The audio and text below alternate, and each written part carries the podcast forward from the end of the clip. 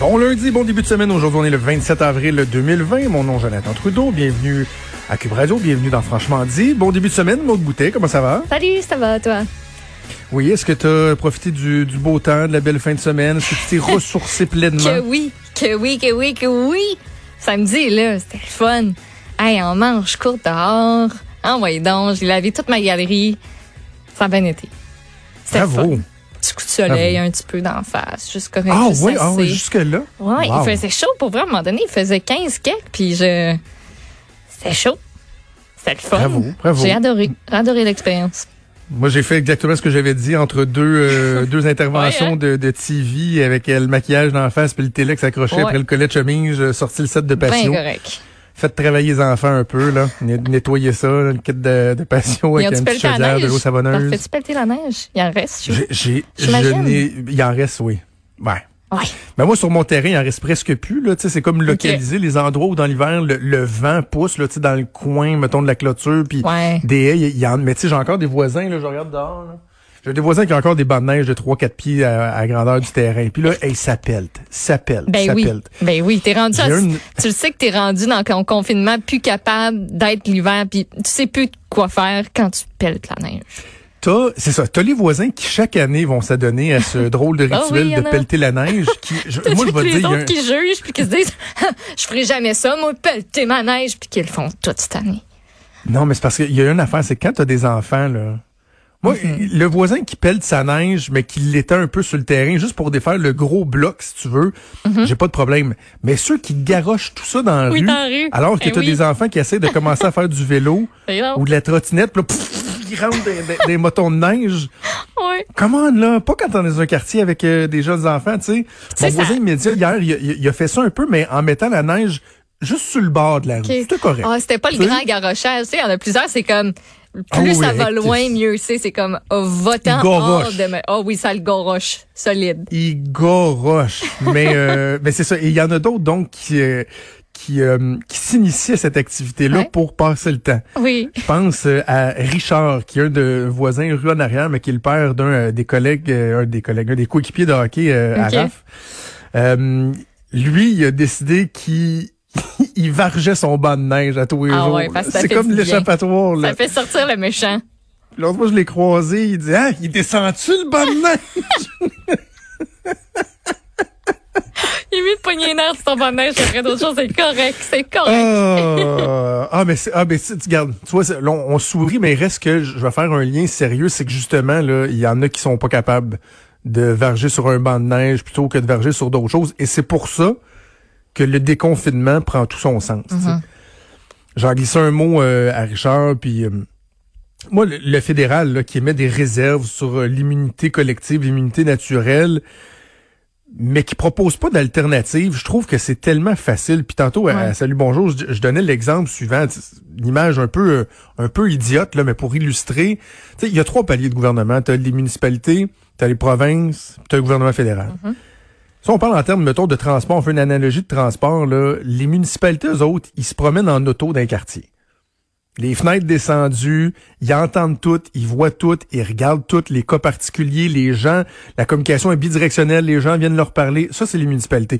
Le gouvernement du Québec, souvent, il est comme dans une espèce de petit Cessna qui vole à basse altitude, tu sais. Plus ou moins haut, selon les... les, les- puis il est capable de... Tu sais, ouais, OK, il se passe ça, oui. Le gouvernement fédéral sont dans Station spatiale internationale, comprends-tu? La grosse affaire. sont- ils ont dépassé la stratosphère, sont en haut, puis ils ont une espèce de grosse vue d'ensemble. Puis là, ils calent les shots. Là. Ça, c'est un continent, ça, c'est un océan. ça. Mais ils ont pas de ils ont pas de conscience, de connaissance, de compréhension fine de ce qui se passe sur le terrain. Fait que c'est beau de dire, là, vous savez, scientifiquement, c'est pas encore prouvé l'immunité. Mais OK, mais c'est pas toi qui gère les problèmes de santé mentale. C'est le Québec. Ouais. C'est pas toi qui gère la violence conjugale, la malnutrition dans les écoles, la dépression, les suicides, les drames. Le fédéral est à des milles de ça. Le gouvernement du Québec, lui, il gère ça. Donc, quand le premier ministre Legault nous parle, et, et c'est un terme qui est revenu souvent, des fois, je trouve qu'il a été un peu euh, galvaudé, là, mais il reste que c'est un principe qui est fondamental, la balance des inconvénients. Là. Ben, c'est exactement ça. Il y en a pas de risque zéro. Là. Y en a, le risque zéro, c'est de rester chez vous, cloîtré. Puis encore là, là c'est quoi, il y, y a de quoi qui peut te tomber sur ta, sur ta maison? Le risque zéro, il n'existe pas. Non.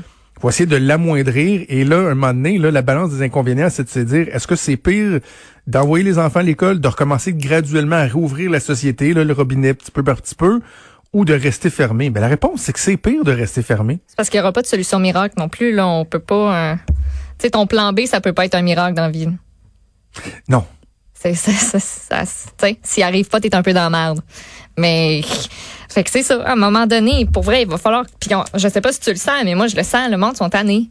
Puis je, puis je comprends. Tu sais, moi je, j'ai l'impression que je peux pas comprendre totalement vu que moi je sors de chez nous, je viens au travail, je repars. Tu sais, je, mais on le sent. Puis juste en fin de semaine, les échos qu'on a eu nous autres au bureau, c'est tout le monde qui arrive fait. En tout cas, samedi, euh, ça paraissait pas qu'on était en confinement. En tout cas, et plein. Tu sais, il y avait du monde partout. Puis ah ouais. faisait beau, puis faisait chaud, puis le monde sont sortis de chez eux parce qu'à un moment donné, ben qu'est-ce que tu veux, le monde commence à être tanné de pas voir leur famille. Puis je comprends là. Puis je comprends aussi pourquoi on le fait le confinement, mais on sent le je fait que s'il faut déconfiner pour après ça reconfiner parce qu'on se rend compte que ça a plus de bon sens, au moins ça a redonné des airs lousses. Ça, ça a redonné un petit peu d'air pour dire OK, tu sais, c'est comme tu remontes à la surface, tu prends une bonne grande gorge d'air, puis tu repars après. Tu redescends en profondeur. Puis c'est c'est ça, il ben, faut pas que la gorge d'air soit trop grande non, non plus. Il faut, faut, juste un, petit peu là, on va rouvrir un petit peu, on va voir ce que ça va donner. Comme... Puis à un moment donné, on va, on va apprendre à vivre selon une nouvelle réalité. En fait, je pense qu'on est déjà en train de le faire là.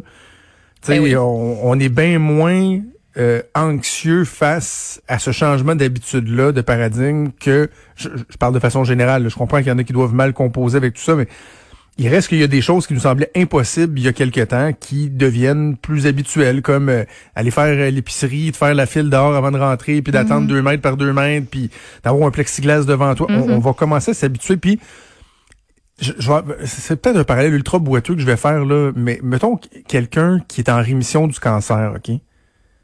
Il, il a eu une peur épouvantable, s'est battu pour sa vie, etc. Là, il se fait dire qu'il est en rémission.